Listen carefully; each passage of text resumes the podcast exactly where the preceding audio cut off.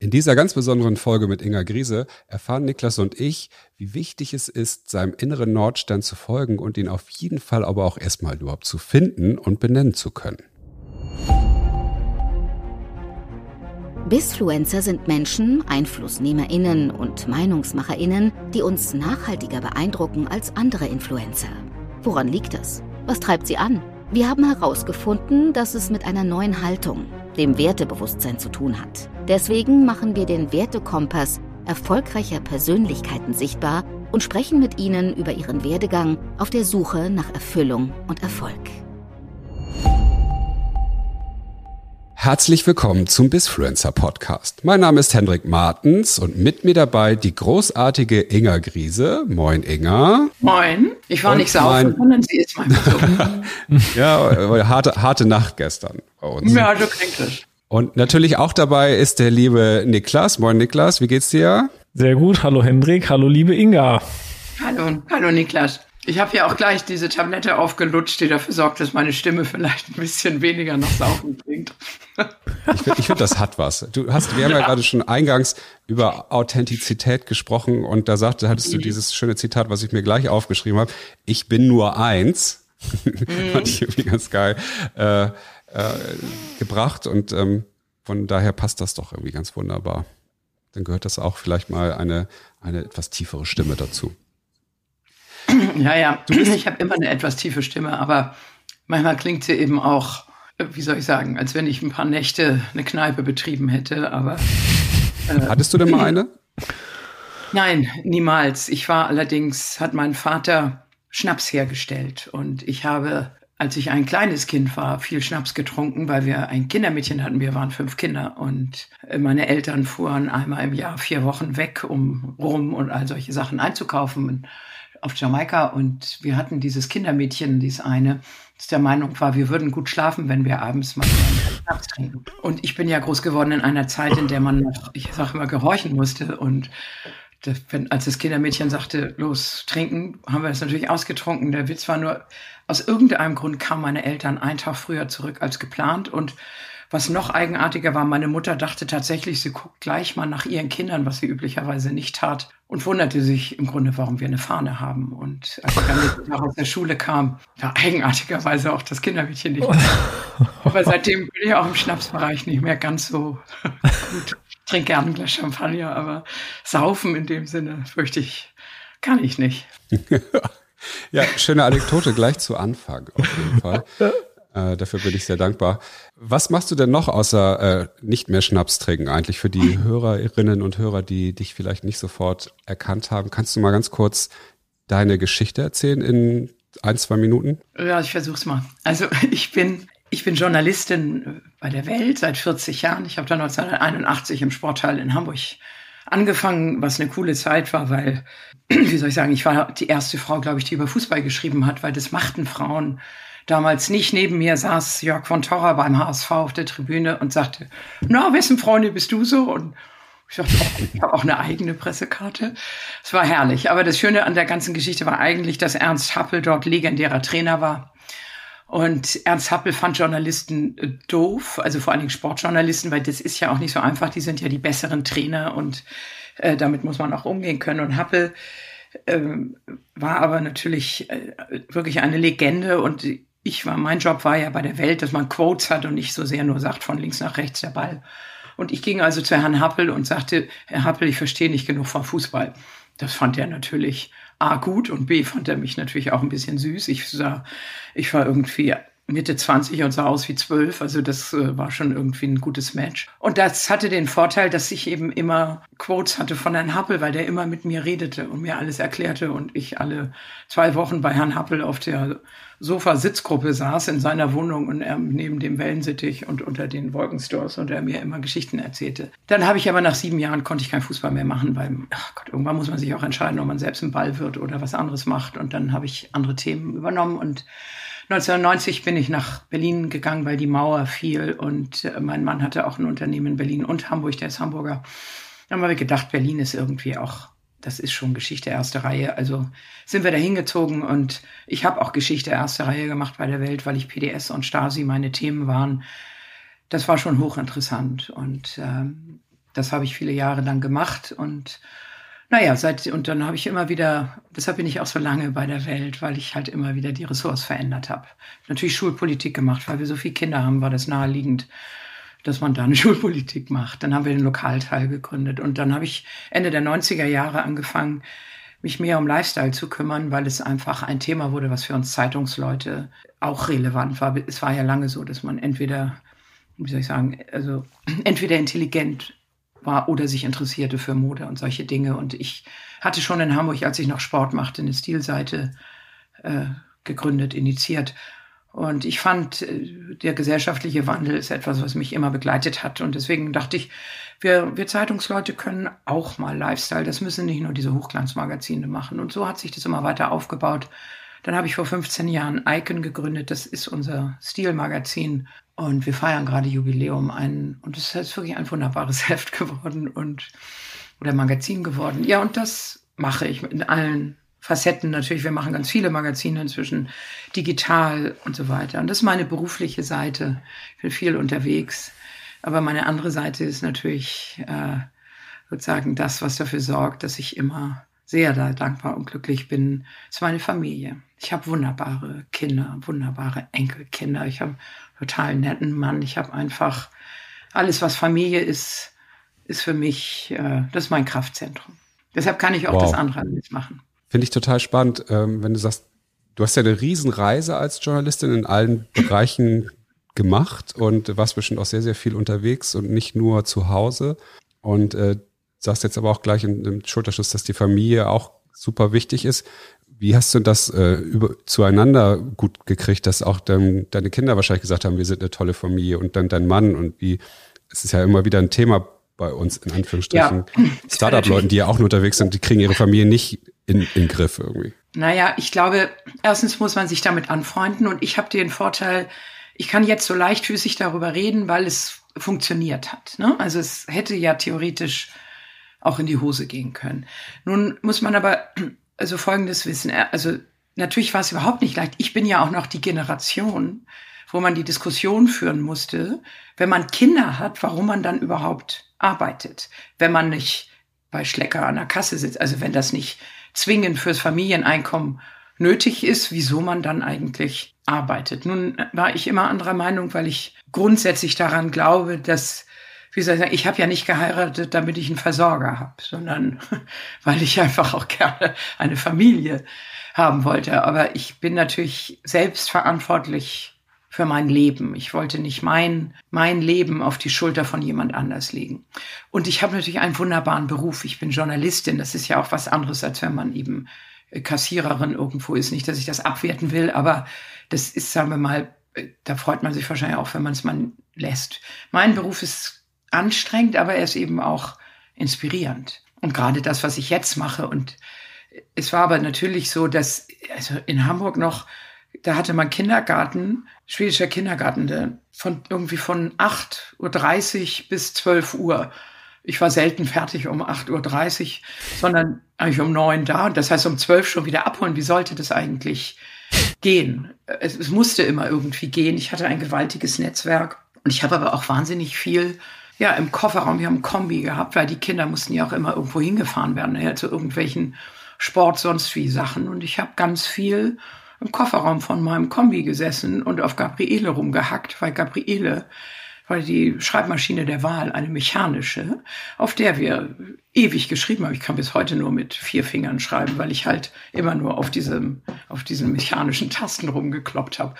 Dann hat man sich eine Telefonzelle gesucht und den Text schnell durchgegeben. Früher gab es ja sowas können sich vielleicht junge Leute nicht vorstellen, weil ich habe mal einen Vortrag gehalten und sprach davon, wie toll das für mich war, als ein Faxgerät erfunden wurde und meldete sich eine sehr reizende junge Frau und sagte, Frau Krise, ich hätte da noch mal eine Frage, was ist eigentlich was? Fax?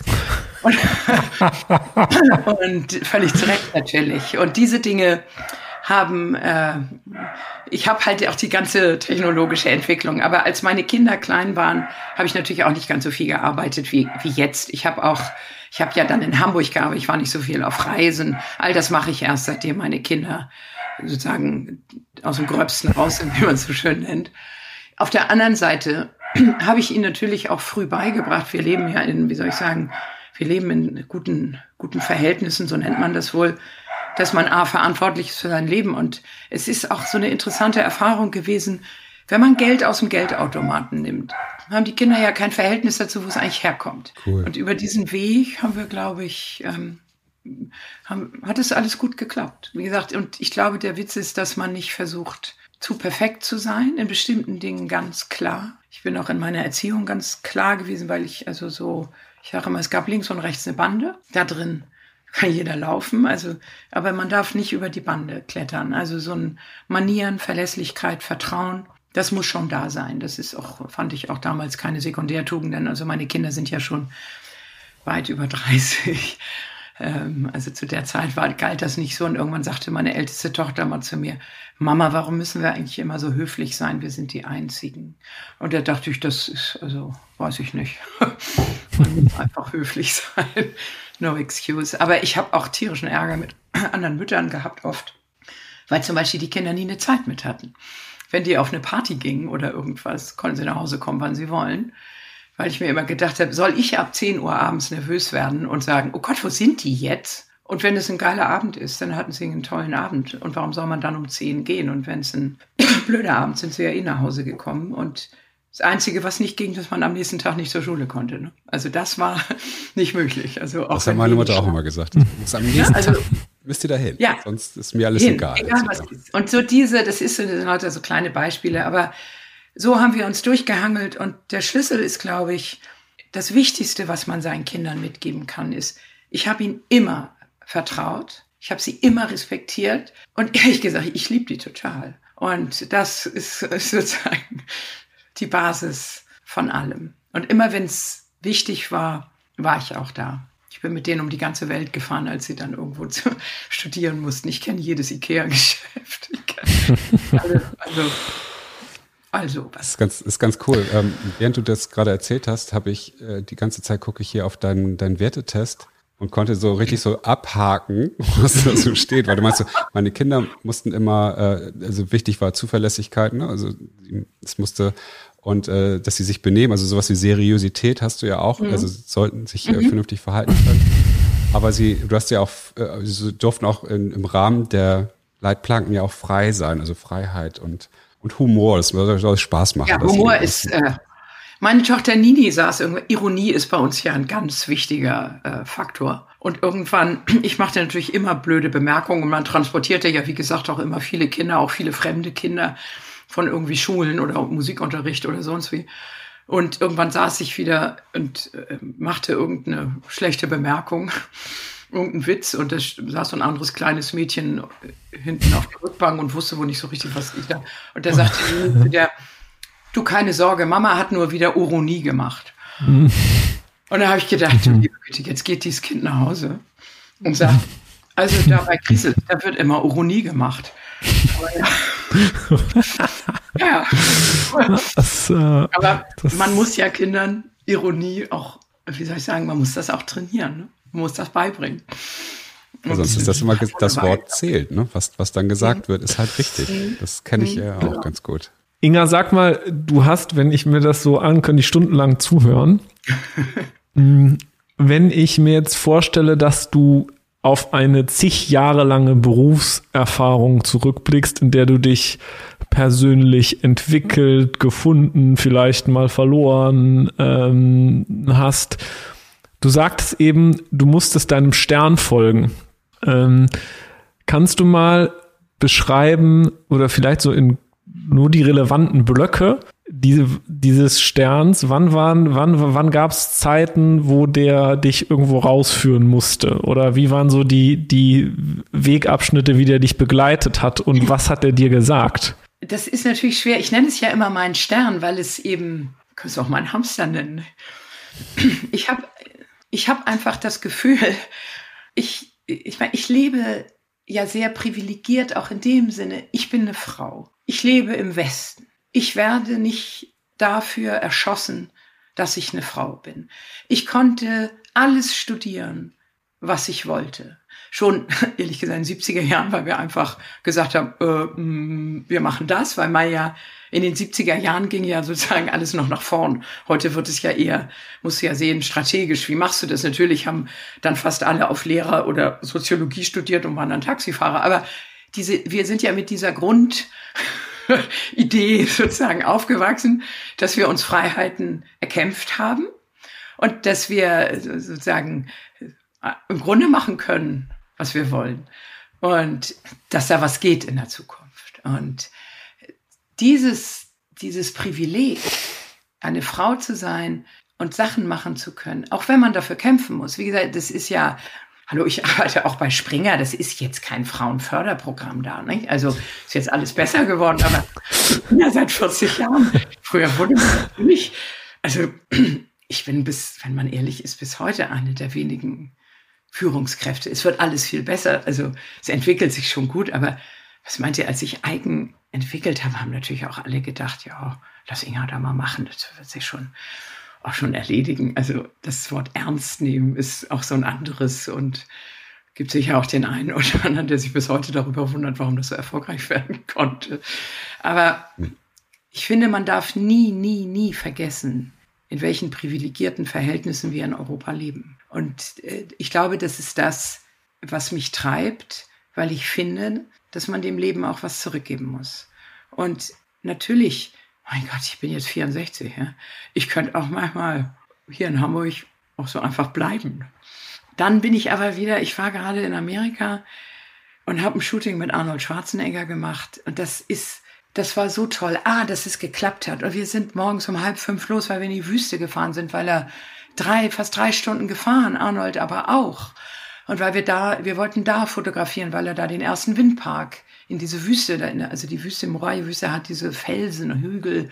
Das heißt, da ist sehr viel Wind. Das ist jetzt nicht nur, also es ist keine äh, afrikanische Wüste nur geradeaus, sondern äh, deswegen sind wir da hingefahren und dann machst du das und redest mit ihm und siehst die Leute. Das ist, das ist natürlich ein Refill an, an, an Energie, der für mich auch gar nicht außer Frage steht. Natürlich fliege ich da mal eben hin. Aber natürlich ist so ein Flug anstrengend. Und wenn du nur für einen Tag nach Los Angeles fliegst, natürlich ist es anstrengend. Aber es ist eben auch ein ungeheures Privileg. Wer kann das schon? Und natürlich, ich war die Woche vorher in Korea, in Seoul.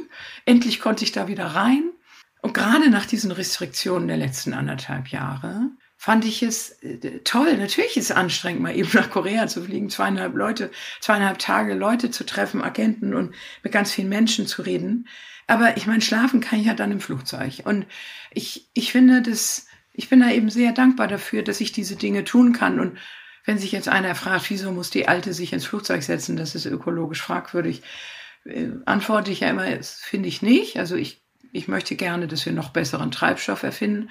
Meine größte Sorge ist aber, dass die Leute denken, sie sollten sich nicht mehr bewegen, sie sollten nicht mehr reisen. Ich mache mir viel mehr Sorgen über den Nationalismus und solche Themen, weil nur wenn man reist, nur wenn man sich andere Dinge und andere Leute anguckt, bleibt man offen. Natürlich, wir sind hier privilegiert, wir können uns in Hamburg auch an Hafen stellen und mal gucken, was da so reinkommt. Deshalb sind ja, wenn man in einer Hafenstadt ist, ist man auch, glaube ich, als als Stadt anders geprägt, weil man das kennt. Und eine Stadt wie Hamburg, die Hanse seit eh und je, deshalb sind die Hamburger ja auch offen, also irgendwie Close Shop, aber per se ist ja ein Fremder erstmal ein Kunde. Und das ist eine andere mit irgendeinem, vielleicht kann man mit dem einen ja mal einen Deal machen. Und das ist ganz gesund, wenn man so geprägt ist. Und deswegen bin ich auch so fürs Reisen und deshalb fahre ich auch überall hin, wo ich die Menschen treffen kann. Wir reden jetzt ja hier auch am Laptop, ist total nett, aber ich treffe gern Leute, weil mhm. zwischen uns Menschen was ist, wir sind keine Avatare. Und, mhm. ähm, und dieses, das ist das, was mich antreibt, dass wir, dass wir was machen aus diesem Leben. Weißt du, mein Vater äh, war im Krieg. Ich habe absurderweise äh, ganz am Anfang der Pandemie, als ich, ich war auch noch in Quarantäne, weil ich ähm, ich war in Mailand zur Fashion Show und da ging das ja los mit Bergamo. Es war ganz am Ende der Fashion Week in Mailand und wir sind bei Springer ja in bestimmten Dingen sehr, sehr sorgfältig und ähm, ich wurde sozusagen einfach zack erstmal in Quarantäne geschickt, weil man ja nicht wusste, was dabei rauskommt und das habe ich dann aber hier in Hamburg gemacht und ich kriegte in dieser ersten Woche rein zufällig und in der zweiten Woche, als ich hier saß und dachte, wo führt das wohl alles hin, ähm, von meinem äh, Vetter zugeschickt. Briefe von meinem Vater, die er an seine Eltern aus Russland geschickt hat. Und das hat mich dermaßen aufgeräumt, weil ich habe mit meinem Vater nie über Russland reden können. Der, der sprach nicht darüber, wie viele seiner Generation. Wir wussten ja nur, er war da und es, meine Mutter redete auch nicht über diese Zeit. Und ich hatte im Grunde wenig Informationen, wie es ihm ging. Und dann kriegte ich diese Briefe von der Front an seine Eltern. Die Briefe funktionierten ja super von der Front. Also bestimmte Sachen haben die Nazis ja äh, erschreckend gut organisiert. Und er war eben in Russland, ist mit 18 Jahren dann noch hingeschickt worden. Seine Brüder waren schon da, sind da auch gestorben. Mein Vater ist Gott sei Dank zurückgekommen, aber er ist 49. Da war die Frau, die er liebte, schon, äh, hatte sich schon sicherheitshalber mit einem anderen Mann verheiratet, weil man hat ja auch kein WhatsApp, wo dran drin stand, komm leider erst 49 zurück, kannst du bitte warten? Und diese Briefe waren so, dass ich, das gibt's auch gar nicht, ne? Ich schrieb so nach dem Motto, ich, es ist jetzt September, es ist schon furchtbar kalt, würdet ihr mir freundlicherweise meinen dunkelblauen Pullover schon mal schicken? Und dann so der nächste Brief, danke, dass ihr mir den Pulli geschickt habt und auch schon Rauch waren dazu.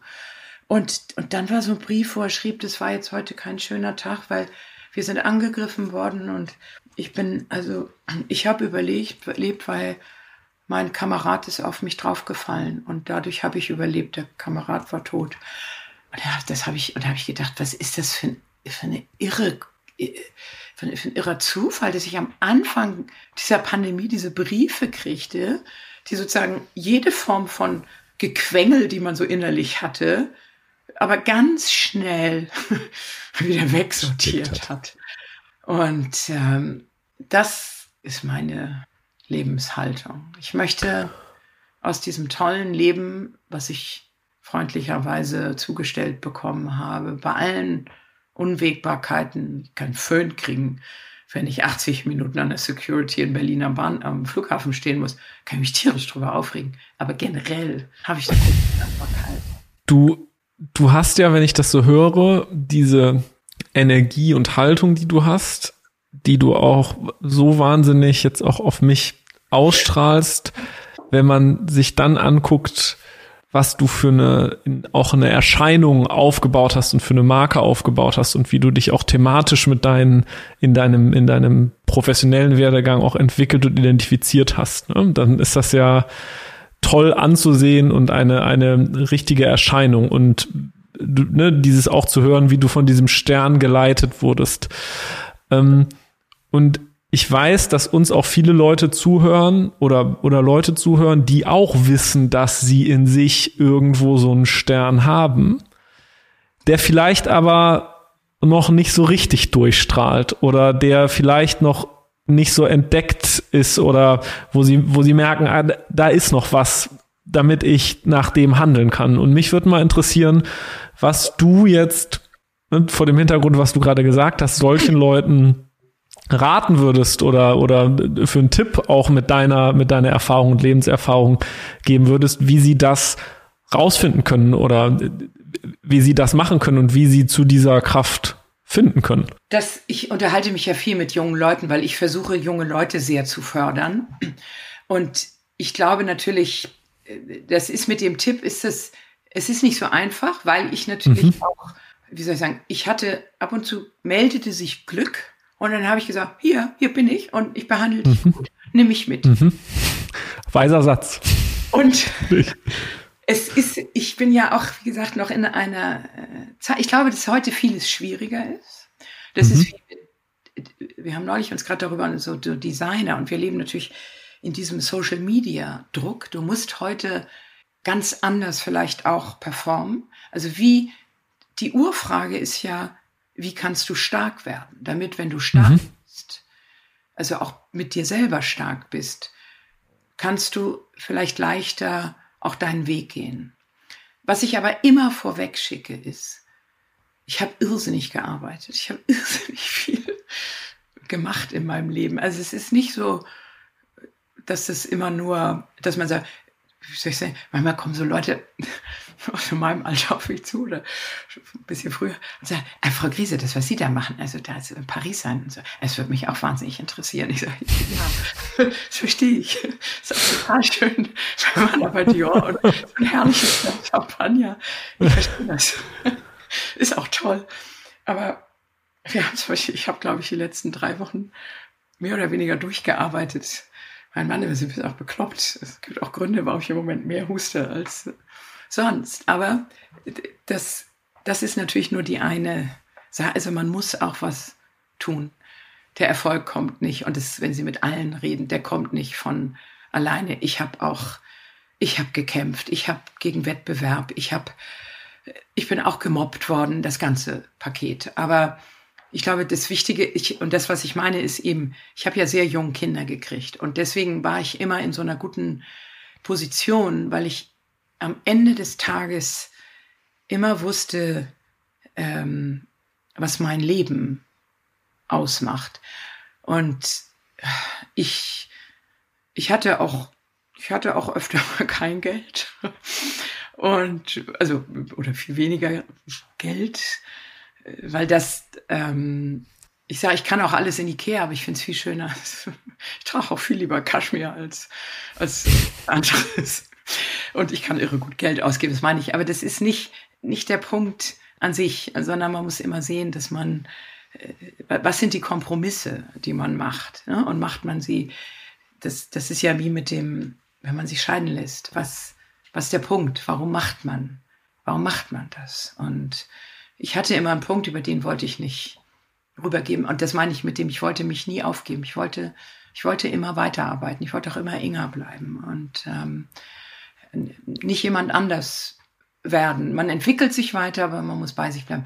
Aber das mit dem, ich glaube, die größte Schwierigkeit ist, wie findest du den Job, den du machen willst? Und das, ich habe ja auch mit meinen Kindern viel geredet, weil für die ist es ja auch nicht so einfach gewesen, weil sie sozusagen sehr erfolgreiche Eltern haben und dann finde mal deine Position und sag, ähm, und ihr müsst ja nicht so erfolgreich werden. Ihr müsst erfolgreich im Leben zu sein, bedeutet ja, dass man seinen Weg findet. Erfolg ist ja nicht, auch nicht jetzt, ich bin Chefredakteurin, aber das, das ist ja nicht das Maß aller Dinge. Dazu kommt, in der Ruhe liegt die Kraft. Ich mache das ja eben alles schon sehr, sehr lange.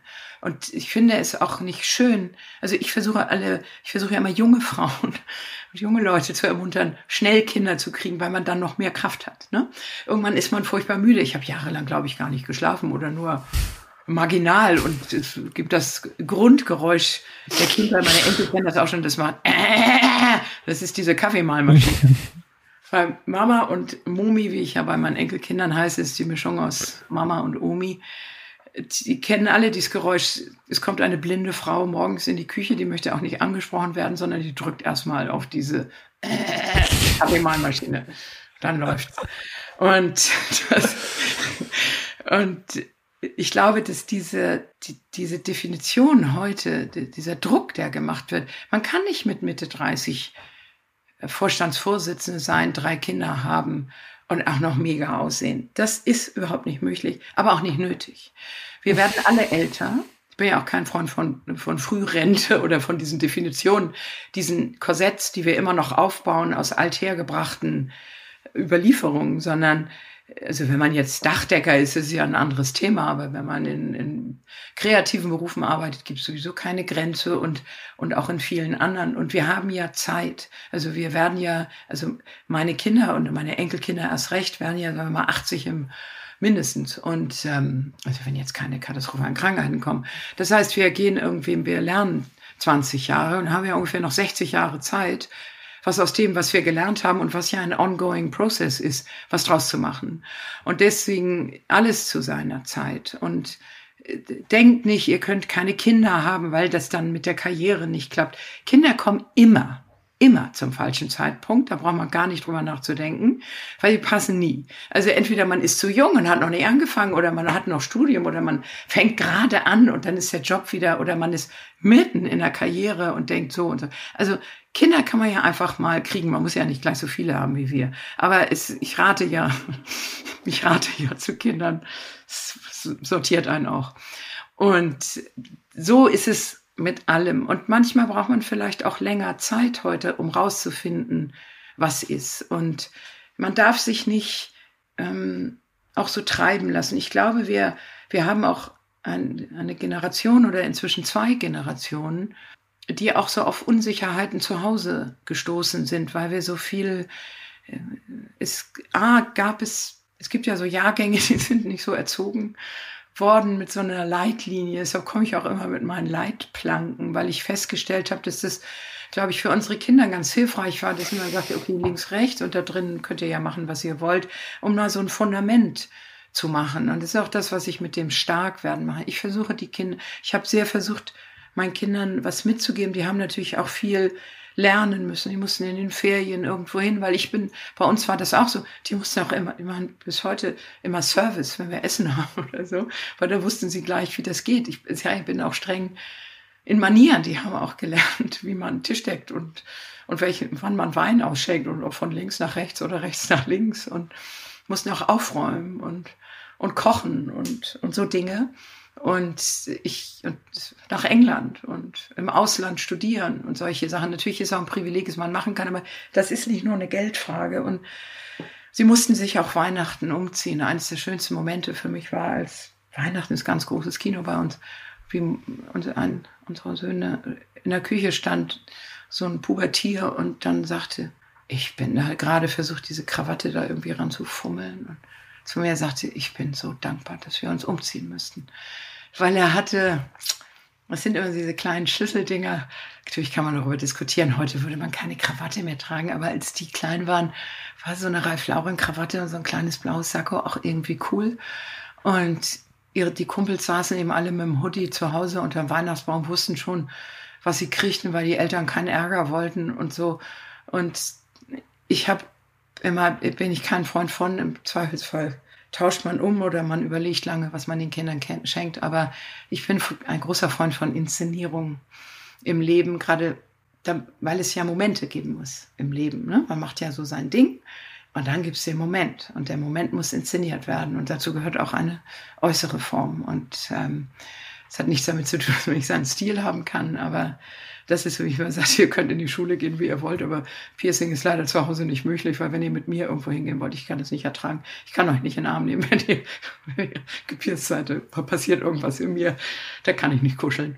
Und naja, solche Dinge. Aber um wieder dahin zurückzukehren, ist diese, man muss versuchen, sich nicht beirren zu lassen. Und wir leben natürlich in Zeiten, wo die, wo manche Leute so laut sind. Das ist, ich lebe ja, ich arbeite ja in Berlin. Und da wird da so rumgeschrien und alle sollen jetzt vegan sein. Es gibt jetzt vegane Kindergärten. Ich würde die am liebsten verklagen, weil sie alle viel zu jung sind. Das ist so, natürlich sind meine Kinder alle konfirmiert, weil ich gesagt habe, ihr werdet erstmal konfirmiert. Dann könnt ihr ja sehen, was ihr draus macht für euer Verhältnis zur Kirche. Aber ich muss euch ja das ist wie, man muss ja auch erstmal eine Sprache lernen, könnt ihr überlegen, ob ihr die scheiße findet oder nicht, aber ihr müsst es ja erstmal lernen. Man muss ja auch erstmal alles probieren, um zu sagen, nee, das mag ich nicht. Gleich zu sagen, ich mag das nicht, das kann man machen, wenn man drei oder vier ist, aber nicht als Lebenshaltung. Und so geht es mir mit vielen Dingen. Und ich finde eben, dass man, dass man Kindern, dass wir Eltern die Verantwortung haben, die nachfolgenden Generationen zu erziehen. Das ist ganz schön aufwendig, weil man sich so einbringen muss. Und, aber ich glaube, dass es wichtig ist, um sie sicher zu machen. Also, und wenn man das schon mal hat und wenn man auch weiß, kann ich vertrauen, also, wenn man nur seine beste Freundin hat als Gesprächspartner, ist das natürlich toll, aber wenn, die sind ja in einer Generation. Ich bin ja auch so für diesen Generationenvertrag, weil wir Alten, wir wissen ja mehr. Und das heißt nicht, wir wissen es besser, aber wir wissen mehr. Und was zum Beispiel heute passiert, die ganze, ich bin, ich sage immer, ich bin konservativ, weil ich grün bin, ne? weil ich also bewahren möchte. Ich möchte auch die Natur sehr bewahren, aber ich will es nicht ideologisch. Ich möchte, dass wir ein Verhältnis dazu haben. Und deswegen finde ich es völlig richtig. Ich bin sehr froh, dass es jetzt diese Kinder gibt, diese jungen Leute, die auf die Straße gehen, ordentlich Krawall machen und sagen, das dürft ihr nicht, das dürft ihr nicht. Das haben wir ja im Grunde auch getan. Es muss aber, was jetzt fehlt, ist so ein bisschen das Korrektiv, dass man sagt, völlig richtig, was ihr da sagt, aber jetzt denkt noch mal kurz darüber nach, darüber nach, darüber nach. Und wir lassen uns heute sehr sehr treiben, auch sehr aus dem Moment heraus, von Schlagworten heraus. Und ich würde mich eben freuen, wenn es mehr Generationenvertrag wieder gibt. Und das ist ja auch meine, so verstehe ich ja auch meine Rolle als Mutter und Großmutter. Ich bin nicht die beste Freundin meiner Kinder. Ich bin ihre Mutter. Und das ist was anderes. Ich bin, ich, mir können sie 100 Prozent oder 1000 Prozent vertrauen. Ich beschütze sie auch, aber ich bin ja nicht ihre, also beste Freundin, was anderes. Davon kann man ja auch viel haben. Und das ist so die Richtung. Und ich glaube, dass viele sich heute schwer tun, ihren Weg zu finden. Nun hatte ich für mich, also meine Mutter war nicht der Typ, mit der man sowas besprochen hatte, weil man auch schnell mal eine geknallt kriegte, wenn das nicht so richtig war. Aber diese, diese Idee, das zu sein, hat, finde ich, hat bei meinen, hat meinen Kindern wie Sie mir sagen, sehr geholfen. Und das würde ich, würde ich mich freuen, wenn wir dieses Modell etwas weiter tragen können. Ich habe mir andere ältere Leute gesucht, mit denen ich das machen konnte. Und die, dass wir aber wegkommen davon zu sagen, wenn ich jetzt nicht sofort weiß, was ich will, dann wird das nichts mehr. Natürlich wird das was. Man braucht ja manchmal länger. Manche Pflanzen wachsen auch länger. Und dann haben sie ganz wunderbare Blüten. Und manche brauchen auch mehr Zeug. Eine Winde kommt zack raus aus der Erde und erwirkt die nächste Rose, die sie findet. Und die Rose braucht ein bisschen länger und dafür ist sie dann vielleicht sehr betörend. Und ich glaube, dass wir ein bisschen mehr Geduld brauchen. Und wenn wir heute so viel über Umwelt und Nachhaltigkeit reden, da lass uns doch mal ein bisschen gucken, was die Natur so macht. Die bringt uns ja eine Menge bei, so wie wir auch Dinge nicht zwingen können. Ich habe einen Garten im Norden da wächst nicht alles. Kann ich machen, was ich will. Da wachsen Rose, Heckenrosen und da wachsen bestimmte Pflanzen. Aber wenn ich anfangen würde, da ambitioniert Lilien zu pflanzen, würden die auch sagen, lass mal Pop und tot. Also das meine ich, diese, uns fehlt ein bisschen an Erdverbundenheit, glaube ich. Und wenn man versucht, das hinzukriegen und sich auch eine, eine Community sucht, in der man das machen kann, die einen auch berät und nicht nur Post. Wobei ich nichts gegen digital habe, ganz im Gegenteil, ich I love it. Ich habe ja auch Digitalmagazine entwickelt, aber ich glaube, wir brauchen manchmal so ein, so ein bisschen Ruhe. Das ist ja was extrem Schwieriges, finde ich, in unserer Zeit. Äh, aufgrund der vielen Signale, die uns auf allen Ebenen erreichen, wirklich mal zur Ruhe zu kommen. Und so wie jetzt, wie wir beide dir heute dir ganz viel Raum geben, normalerweise quatschen wir viel mehr dazwischen, äh, weil ich das das gibt mir tatsächlich gerade eine, eine Form von Ruhe, weil ich und ich, ja. ich lasse das auf mich wirken. Ich glaube, das ist das, was uns ja immer fehlt. Sondern irgendwie eine Insta-Story, ne, ist zehn Sekunden lang, TikTok ist, keine Ahnung, 20 Sekunden lang. Äh, das muss ja alles jetzt immer schnell gehen. Und ich komme ja gar nicht dazu, das mal zu hinterfragen, wo, hinter welchem Stern ich gerade herlaufe oder sowas. Ne? Also das. Ja, aber ähm, der Witz ist, ich mache das auch. Ich sage ja, ich mache ja auch viel. Ich mache ja wahnsinnig viel. Ich habe auch Instagram Follower. Ich ich mache das auch. Und ich habe auch viel getan. Aber manchmal setzt man sich dann einfach hin und ich nenne es immer verquatschen. Und manchmal muss man sich dann einfach die Zeit nehmen, macht man eben gerade mal nicht Netflix an. Also öffentlich-rechtlich muss man ja Gott sei Dank sowieso nicht mehr gucken, weil da gar nichts mehr kommt oder noch, vielleicht gibt es ab und zu noch mal einen Tatort, aber es gibt ja jetzt keinen Druck mehr, um 20 Uhr vom Fernseher zu sitzen oder so.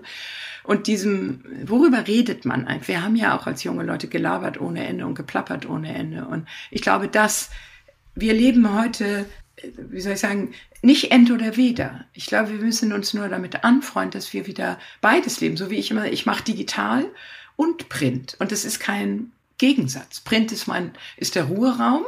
Du liest ja auch Print ganz anders. Mein, mein Alpenmagazin liest du ganz anders. Das ist ja aber auch die, wie soll ich sagen, ich glaube, dass auch Print deswegen immer noch einen Erfolg hat, weil es ja nicht manipulierbar ist. Das ist gedruckt, was da drin steht. Da kann ich nicht von hinten kommen. Auf dem Telefon kann ja mir auch irgendwie Amazon nochmal eine Botschaft schicken, die ich nicht merke. Und ähm, Print ist Print. Das hat was mit Glaubwürdigkeit zu tun. Nicht, dass jetzt digital unglaubwürdig ist, aber das ist manipulierbarer. Und so ist das auch im Leben. Und manchmal gibt es so Momente, und wenn die kommen, muss man sie nutzen und sich auch mal verquatschen. Und dann kann man wieder weitermachen.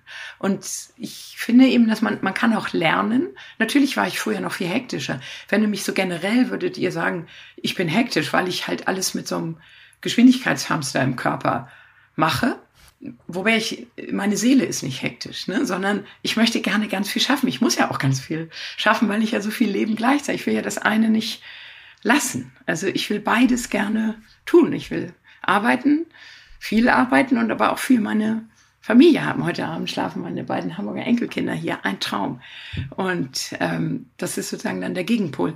Aber diese, dieses Zulassen von 360 Grad Leben, finde ich, ist sehr wichtig. Aber eben sich auch Rat suchen. Und nicht nur Rat auf TikTok, Instagram oder solchen Sachen suchen. Ja, ich, was ich so für mich gerade heute mitnehme aus deinem Gespräch, ist aber auch so dieses, wie wichtig es ja auch ist, außerhalb seiner seines ho direkten Horizonts äh, sich, sich zu inspirieren. Das ist ja das, was, was du ja gerade auch gesagt hast. Das klingt auf der einen Seite irre anstrengend, ja, hier noch äh, Südkorea, dann hier mal kurz Arnold Schwarzenegger besucht, äh, alles innerhalb von einer Woche so ungefähr, alles kein Ding. Mhm. Wo ich denke so, pff, aber dadurch hast du ja so viele verschiedene Eindrücke, dass du ja gar nicht so wie, Leute wie, wie Niklas und ich, die total irgendwie fünf Stunden am Tag mindestens das Handy in der Hand haben, in ihrer, in ihrer Filterbubble halt auch sind. Du hast ja nur like-minded people, die in den gleichen Kanon stoßen.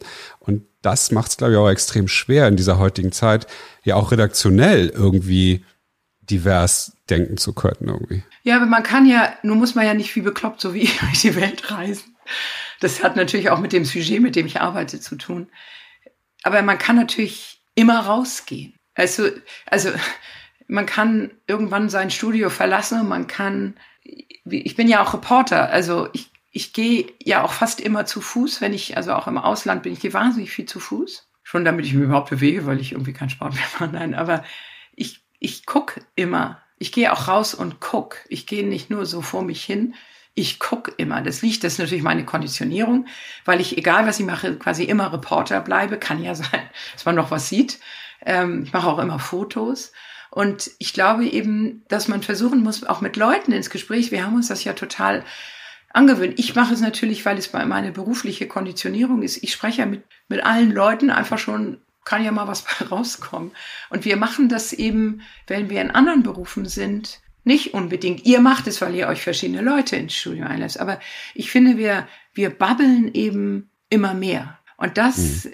das ist nicht so gut. Und wenn wir auch älter werden und weiterhin nur so vor uns hin babbeln, dann wird die ja auch nicht größer. Ja, und ich, in der Pandemie gab es ja viele Möglichkeiten, irgendwie mit ganz anderen Leuten in Kontakt zu kommen, weil man denen einfach helfen musste. Also jeder kann ja was tun. Und ich sage auch immer, also Frauen in meinem Alter, die sich dann so ein bisschen langweilig, die sagen immer, warum geht ihr nicht zur Kirche und fragt, wem ihr was vorlesen könnt? Oder warum geht ihr nicht ins nächste Krankenhaus und fragt, wer da einsam ist? Ich bin ja auch so ein großer Freund von generationenübergreifenden Aktivitäten. Warum verknüpft man nicht eigentlich alle Schulen mit Seniorenheim?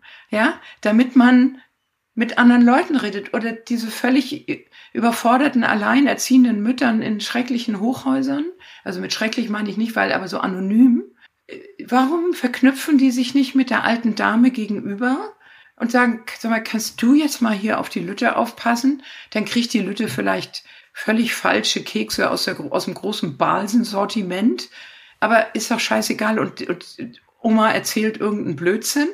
Aber die Mutter kann mal eine, eine Stunde mit einer Freundin Kaffee trinken um die Ecke. Und diese sozialen Verknüpfungen machen wir komischerweise auch gesellschaftlich nicht mehr, was ein bisschen mit der Politik zu tun hat, weil die Politik uns beigebracht hat, der Staat macht das schon. Er hat uns ja insgesamt versucht er uns ja immer mehr wegzunehmen, also wegzunehmen an Mündigkeit. Und das führt dazu, deshalb, daher kommt ja auch immer mein Freiheits, Thema. Und natürlich kann das nicht jeder, aber äh, es gibt so viele kleine Dinge, die man tun kann, wo man mit anderen Leuten in Kontakt kommt. Ich habe mal eine ganze Weile, ähm, Best Buddies ist so ein Projekt von ähm, Anthony Kennedy, einem Amerikaner. Das, die Idee ist, dass immer ein geistig Behinderter mit einem in Anführungsstrichen gesunden, also mental äh, fitten Kind verknüpft wird oder Jugendlichen, damit die zusammen was unternehmen. Da gehen ins Kino und machen solche Sachen. Und das Zuerst denkt man natürlich, ja, das ist die gute Tat und äh, für diesen Menschen. Nee, nee, nee, da kommt wahnsinnig viel zurück. Und äh, all so Sachen. Ich ermuntere immer alle Leute zu helfen und nicht nur zu sagen, ach ja, da in Afrika, da müssten wir mal was machen, sondern das Umfeld. Und das kann jeder von uns. Gucken, was ist eigentlich 100 Meter weiter. Ich habe heute auch wahnsinnig viel gelernt und irgendwie war das äh, wie eine, ja, es war eine Reise ähm, durch dein Leben. Es war, und zwar wahrscheinlich nur ein mini, mini kleiner Ausschnitt aus den Dingen, die, ich glaube, du könntest, solltest unbedingt einen eigenen Podcast machen und äh, genau ja. diese Dinge erzählen, die du heute erzählt hast, weil ich finde es ähm, super spannend zu hören und auch immer wieder äh, viele inspirierende Dinge dabei. Aber die allerwichtigste Frage, die habe ich mir jetzt bis ganz zum Schluss eigentlich heute mal aufgehoben. Wie viele Kinder hast du denn jetzt eigentlich? Ich habe ähm, also ich habe drei persönlich auf die Welt gebracht und zwei vor über 30 Jahren geheiratet. Und wir sind so eine klassische Patchwork-Familie, aber wir, wie soll ich das nennen? Es hat eben bei uns auch funktioniert. Also unsere Kinder sind, die würden auch nicht sagen, mein Stiefbruder. Die sind jetzt eben, die waren sehr klein, als sie zueinander kamen und sind auch so miteinander. Also wir hatten die Jungs gegen die Mädchen, die Großen gegen die Kleinen. Wir hatten nie, also die einen, die Söhne meines Mannes gegen sozusagen meine Kinder. Wir haben dieses meine, deine Kinder, äh, habe ich von Anfang an, das, das fand ich blöd. es sind, es sind unsere Kinder. Und so sind sie groß geworden. Und es hat sie, ich wollte ihnen natürlich auch so gerne mitgeben, wir sind ja auch fünf. Nun sind wir ganz unterschiedliche Geschwister gewesen. Aber ich fand es eben, es war auch immer, äh, ich fand es immer eine Kraft. Und das war früher sehr nett zu sehen. Die haben sich natürlich gestritten wie sonst was, ist doch klar. Aber wehe, von außen kam einer. Dann hat sich der Ring aber ganz schnell geschlossen. Und, und ich merke das mal, und ich, ich hatte mal so einen Moment, der mich, glaube ich, glücklich bis ans Ende gemacht hat. Den werde ich nie vergessen. Da waren sie plötzlich ich habe ja erzählt, dass man Weihnachten sich auch immer ein bisschen schön anziehen muss. Und wir gehen auch Weihnachten in die Kirche, weil wir auch so wahnsinnig gerne Ode Fröhliche singen. Und weil es ein schönes Gefühl ist. Und, ähm, und da gingen wir zur Kirche zu Fuß. Und sie waren alle, sie waren so Teenager. Und wenn Kinder dann plötzlich Teenager einen Anzug anhaben und die Mädchen auch irgendwie so schicke Sachen, und auf einmal gingen diese, formierten sich diese Kinder irgendwie so um meinen Mann und mich herum. Da habe ich gedacht, wir sind beschützt. Weil sie auf einmal, sie waren auch so groß auf einmal, sie waren plötzlich nicht mehr die Kinder, weil sie natürlich schon durch diesen äußeren Rahmen und wir gingen so eingerahmt und die, die gingen aber so ein bisschen vor uns. Ne? Und diese, wie diese fünf Kinder so vor uns gingen und das hat mich mit einem solchen etwas geheult, weil ich ich, ich war so, so zufrieden. Und das sind die Dinge, die ich, wenn ich Stress habe, wenn ich nicht mehr kann, wenn ich erschöpft bin, die rufe ich ab. Das ist so wie meine Seelenheimat Norddeutschland. Wenn ich overflight bin, also wenn ich zu viel durch die Gegend fliege, dann schicke ich meine Seele hierher. Ich bin das Gegenteil von esoterisch, aber dann schicke ich sie in Gedanken hier nach Hamburg oder an die Nordsee nach Sylt und sage, da bleibst du jetzt schön und ich fliege mal schnell hin und her. Und das ist, damit komme ich sofort zur Ruhe. Das klingt äh, ziemlich. Äh, ich kann mir das richtig vorstellen, wie das, was, wie du da sozusagen. Ich habe gerade so eine Kinofilmeinstellung gehabt. So geht so auf diese Kirche zu und die Menge spaltet sich auch so ein bisschen, weil deine Kids so äh, voran marschieren. Jetzt ist es ja wahrscheinlich noch abgefahrener. Jetzt geht ja vor deinen Kindern noch ihre Kinder wahrscheinlich. Ja, wir haben ja sieben Enkelkinder inzwischen. Und das ist bei uns werden Familienfotos.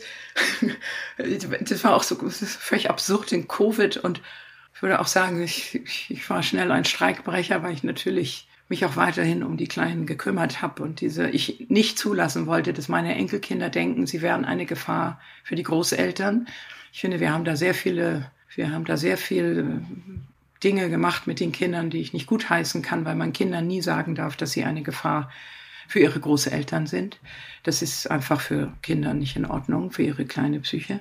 Aber wenn wir dann so alle zusammen, der, der engste Familienkreis ist ja bei uns, weil wir haben ja also fünf Kinder, diese haben sich ja verdoppelt, wie ich immer sage, weil wir haben ja alle einen dazu jetzt, also zehn, dann noch sieben Kinder, weitere Enkelkinder. Es ist herrlich, ne? Es ist schon einfach toll, weil wir halt auch immer gerne zusammen sind. Ne? Das, äh, und ich, für meine Kinder, die, die sind sich nicht immer alle einig. Das wäre ja auch, wie gesagt, die Welt ist ja nicht nur heil. Aber es gibt diese, diese Kraft. Und wehe, in der Disco hat irgendeiner die Mädchen blöd angequatscht. Da standen die Jungs aber, mein lieber Schalli. Und auch dieses Gefühl, ich habe einen Bruder oder ich habe eine Schwester, die wird das schon regeln für mich. Das ist doch toll. Und schon deswegen ermuntere ich immer alle. Ich weiß, dass nicht jeder Kinder haben kann. Es ist ja auch ein Glück, dass man Kinder haben kann. Ich hätte wahrscheinlich noch viel mehr, wenn ich noch mehr gekriegt hätte. Aber das, deshalb bin ich ja auch, ich bin eben durch und durch ein Familienmensch. Ich organisiere auch meine Redaktion wie eine Familie. Jeder hat so seine Position, aber wenn man alles vom Familiengedanken her denkt, und der ist für mich nicht Mutti, Vati, zwei Kinder, Bausparvertrag und noch ein Hund. Also ich bin nicht so die klassische Idealfamilie, wobei ich auch nicht zwingend dazu rate, sich scheiden zu lassen, weil alles, wie gesagt, im Leben einen, einen Preis hat. Aber Familie bedeutet für mich ein Gefühl. Das kann man auch mit Freunden aufbauen. Das kann man, man kann auch familiäre Freunde sozusagen haben. Aber die Grundidee und dass die Alten dazugehören. Früher war das ja auch so. Deswegen ist es ja auch das also es gibt einfach kein größeres Geschenk vom Leben, als Großeltern zu werden. Da passiert nämlich was mit uns.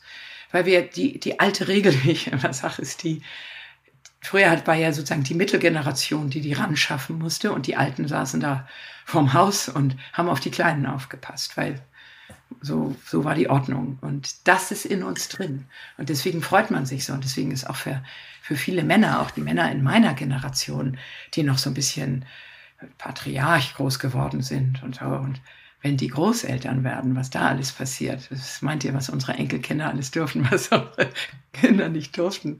Was vorher nicht ging. Und, ja, und das, das sind so die Dinge, dass ich immer versuche zu raten, versucht auch Generationenverträge zu machen. Und wenn es nicht die eigenen Eltern sind, es finden sich welche und hört einfach mal zu, auch wenn die was anderes sagen. Und das tut ihnen, das tut uns allen gut. Ich höre ja auch gerne den Kindern zu. Man lernt davon. Ich höre auch den Freunden gern zu. Ich habe natürlich auch wahnsinnig gerne Full House. und ähm, es ist bereichernd, wenn wir uns gegenseitig ein bisschen mehr vertrauen. Das heißt nicht, dass ich jeden anderen gut finde. Es gibt auch Leute, finde ich grauenhaft. Möchte ich auch gar nicht sprechen mit denen, wir gar keine Zeit mehr damit verknallen. Aber es ist schon, wir Menschen haben schon, und wir Menschen hier in Deutschland, wir haben schon verdammt gutes Leben und verdammt viele Möglichkeiten. Und daraus sollte man was machen. Und das ist der Stern, von dem ich rede, den jeder finden kann. Und dafür muss man aber auch ausprobieren. Ich habe ja auch viel ausprobiert. Ich wusste nur, ich muss machen und nicht nur ja. zu Hause sitzen. Ja, sehr weise. Ich habe auch viel ausprobiert, Inga. Ja, finde ich gut. Find da wirst gut. du mich auch, wir werden, wir haben uns tatsächlich auch schon mehrfach begegnet, aber du ja. weißt es nur nicht. Ich weiß es nicht, auch manche, ich weiß, ich kenne ja dein Gesicht, ich weiß aber nicht. Das wird ja. Ja, ja, wir. Ja. Aber in, in, Kontexten, die du so auch nie, nie auf die, nie auf die Kette wirst bekommen. Und das ist auch total skurril und witzig, wenn ich es jetzt das, das überlege. Äh, jetzt musst du es ja, aber auch noch raushauen. Naja, also zum einen, ich, ich hole gleich mal das Bild. Ähm, zum einen hat meine Frau einmal von der Welt diesen Iconist ähm, Award äh, ah, bekommen. Ja. Ja. Und da äh, hatten wir mal äh, auch, oder wir für eine Marke und ein so ein Shooting, da haben wir uns in Berlin mal gesehen. Und zum anderen, und das ist meiner früheren Vergangenheit, da war ich noch, oh, ist jetzt auch schon fast zehn Jahre her. Ähm, ich weiß nicht, ob du dich an 20, 20 2011 ähm, in Mailand die Jill Sander Show erinnern kann, ja. die Ruff Simmons gemacht hat, ja. wo die diese diese Tür kaputt gegangen ist, wo also es gab zwei Schauen und es gab eine Tür, mit der man die Bühne betreten musste und es war meine aller aller allererste Wohnschau, die ich gelaufen bin und Ruff Simmons hatte sich eins überlegt, nämlich ein Konzept mit so einer es war nur so eine Graffiti Wall und da ging so der Spot drauf und sein Konzept war immer, dass jeder Look die Tür selber aufmacht und wieder schließt. Und ich war aber so aufgeregt und ich war der, einer der ersten, dass ich so doll die Tür aufgemacht habe, dass ja. die Tür kaputt geblieben ist. Nee. Äh, und, und ich quasi das Konzept seiner ja. Show ruiniert habe. Und ja dann war das Geschrei groß hinter der Tür und danach Ruff Simmons ist halt so äh, er ist äh, Belgier und spricht auch mit so einem Englisch mit so einem witzigen Dialekt und dann war ich immer derjenige Niklas the one who ruins the door bei jedem weiteren ähm, äh, Casting wo ich über den Weg gelaufen bin genau ich war nämlich ein Jahr lang ähm, habe das so gemacht und da wirst du mich falls du dich dran erinnern kannst Inga das war ich ja, das weiß ich wohl genau. Das erinnere ich. Im Ernst jetzt? Ja, natürlich erinnere ich. War ja diese Situation erinnere ich und Raff war Wir sagen, der ist ja leicht auch mal äh, aus dem Konzept. Cholerisch geworden, ja. Ja, um es mal höflich zu formulieren. Und ja. ja das war mein lieber Schwan. Ich habe mich da auch richtig eingeschissen. So rückblickend kann ich das auch verstehen, so als Kreativer. Der hat sich da alles überlegt und so. Und ja, dann kommt da so ein 21-jähriger, äh, tattriger Aufgeregter, der ein bisschen über, überambitioniert diese Tür da aufmacht von hinten aus dem Backstage. Und das Ding, seine Show ist quasi kaputt. Und das ist dann natürlich. Hat, dann hat er deine Karriere kaputt gemacht. Ne? Genau, ja. dann hat er meine Karriere kaputt gemacht, worüber ich jetzt im Nachgang, aber ähm, äh, nein, hat er nicht, aber. Ähm, Nee, aber weißt du nicht das? Das ist ja genau das. Es geht eben auch manchmal so Wege.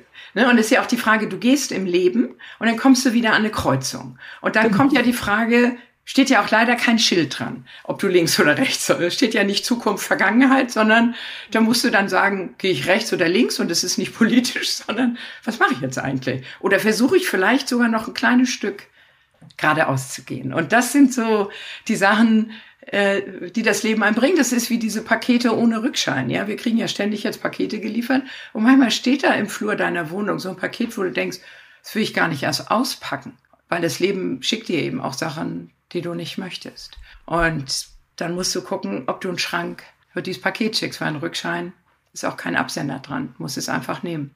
Und so, so läuft das. Aber aus dem, aus deiner Erfahrung dort, ist natürlich auch wieder was gewonnen. Aber du hast sie. Und das genau. finde ich ja gut.